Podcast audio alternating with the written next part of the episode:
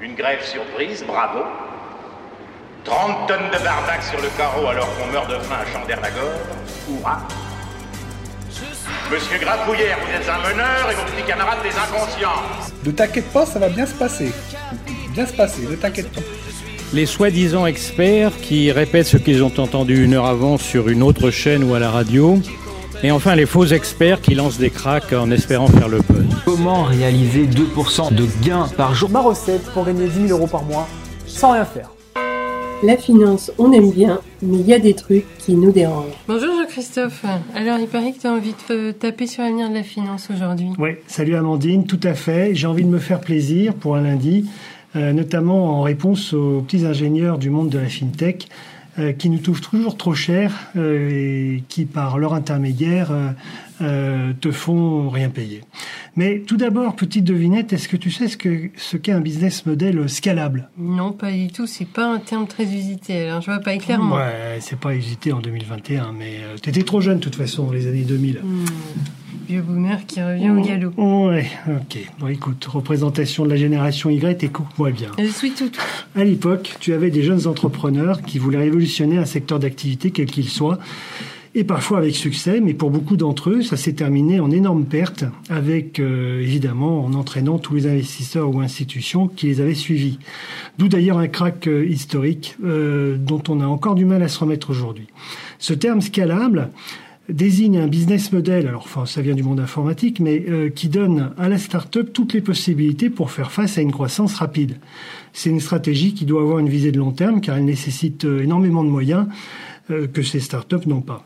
Très bien, Jean-Christophe, mais à partir de là, qu'est-ce que tu de nous dire? Eh bien, je vais te prouver que j'ai les idées claires. L'assurance vie est un pactole de 1800 milliards qui a toujours attiré de nombreux acteurs du monde de la finance. Et depuis 5 ans, on assiste à une montée en puissance de ce qu'on appelle dans le jargon euh, les fintech, contraction de finance et technologie, euh, dont le but ici est de remplacer ni plus ni moins d'autres modèles économiques qui nécessitent à la base un conseil humain. Bah oui, mais les fintech c'est moins cher et puis les outils digitaux sont autrement plus sexy et plus rapides. Oui, pour la partie expérience euh, utilisateur, je te rejoins, tu as complètement raison.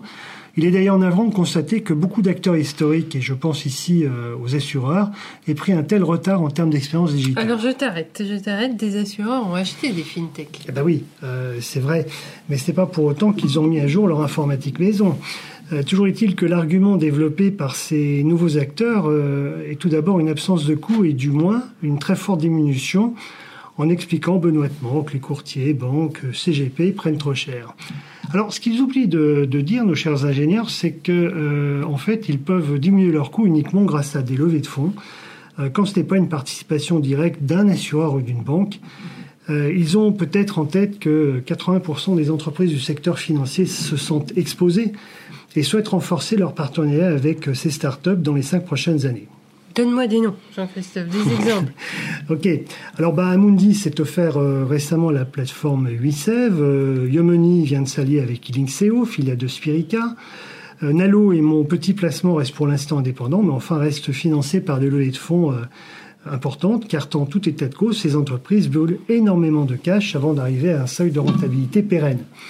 Selon une, une étude d'Exxon, je crois, 2018, les fintechs vivotent. Euh, près de 60% d'entre elles, créées il y a plus de 5 ans, n'atteignent pas encore le million d'euros de revenus, ce qui reste très faible au regard du nombre de structures et des montants injectés. Selon un article de France Transactions, mon petit placement gérait seulement 5 millions d'euros pour 1500 euh, clients. Alors ça, je pense que les chiffres euh, n'ont pas été actualisés. Mmh.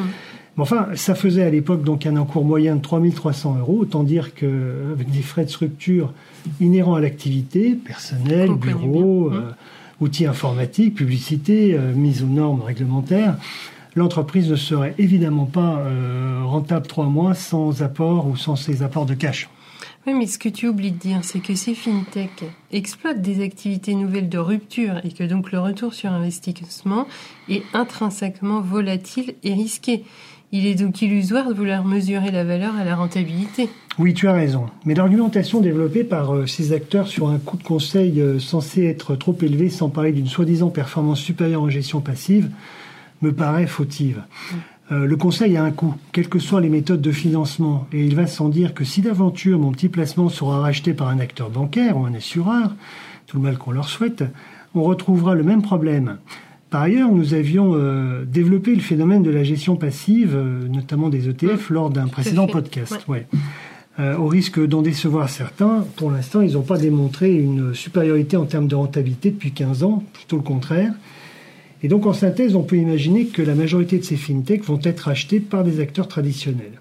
Et de là, un autre problème se posera. Euh, J'en reviens justement, par exemple, aux assureurs qui n'ont pas des informatiques euh, tout à fait à jour, c'est le moins qu'on puisse dire. Euh, L'entrepreneur, porteur de l'innovation, peut disparaître dans ces cas-là, bah, notamment quand il a vendu sa boîte. Euh, les banques et les assureurs acheteurs devront inscrire ce processus individuel à l'échelle de l'entreprise. Une Ouais. euh, banque comme la Société Générale qui s'y est prêtée, mais je ne connais pas d'équivalent. Effectivement, Euh, je vois. Et, et en fait, l'association est plutôt contradictoire, hein, puisque d'un côté, tu as une entreprise qui est trop grosse, avec trop de process et avec toutes les lenteurs de prise de décision. Et de l'autre côté, euh, une start-up dont la valeur, dans la valeur ajoutée pardon, est justement l'agilité. Alors, est-ce que le mariage sera réussi? Bah, dans certains cas, oui. Je, je pense euh, par exemple à Boursorama, euh, il y a 20 ans, et dont d'ailleurs le modèle économique a bien évolué depuis. Euh, dans d'autres cas, c'est un four. Euh, je pense à Marie Cantier, mais il y en a d'autres sans doute. Et dans tous les cas, le mythe de la gratuité tombera, y compris pour ces entreprises. Oui, puis ce mythe, il tombe pour deux raisons. hein. D'une part, s'il n'y a plus de levée de fonds ou de cash versé par une institution, euh, il n'y aura pas d'autre moyen de relever les coûts d'entrée et de gestion, euh, ou alors de disparaître carrément. Absolument. Et si au contraire la fintech se développe suffisamment, elle ne pourra pas se passer d'un conseil humain tout en ayant un gros problème de volume. Ce qui suppose quand même à un moment donné euh, ou à un autre coût qu'il faudra bien faire financer par le client final. Et oui, ce que fait aujourd'hui la BNP en proposant des conseils humains pour une cotisation modique, mais une cotisation quand même. Exactement. Oui, alors comme dans toute activité, on parle toujours d'un temps long, ça vaut aussi pour ces modèles de rupture qui, n'en doutons pas, euh, continueront à faire l'actualité.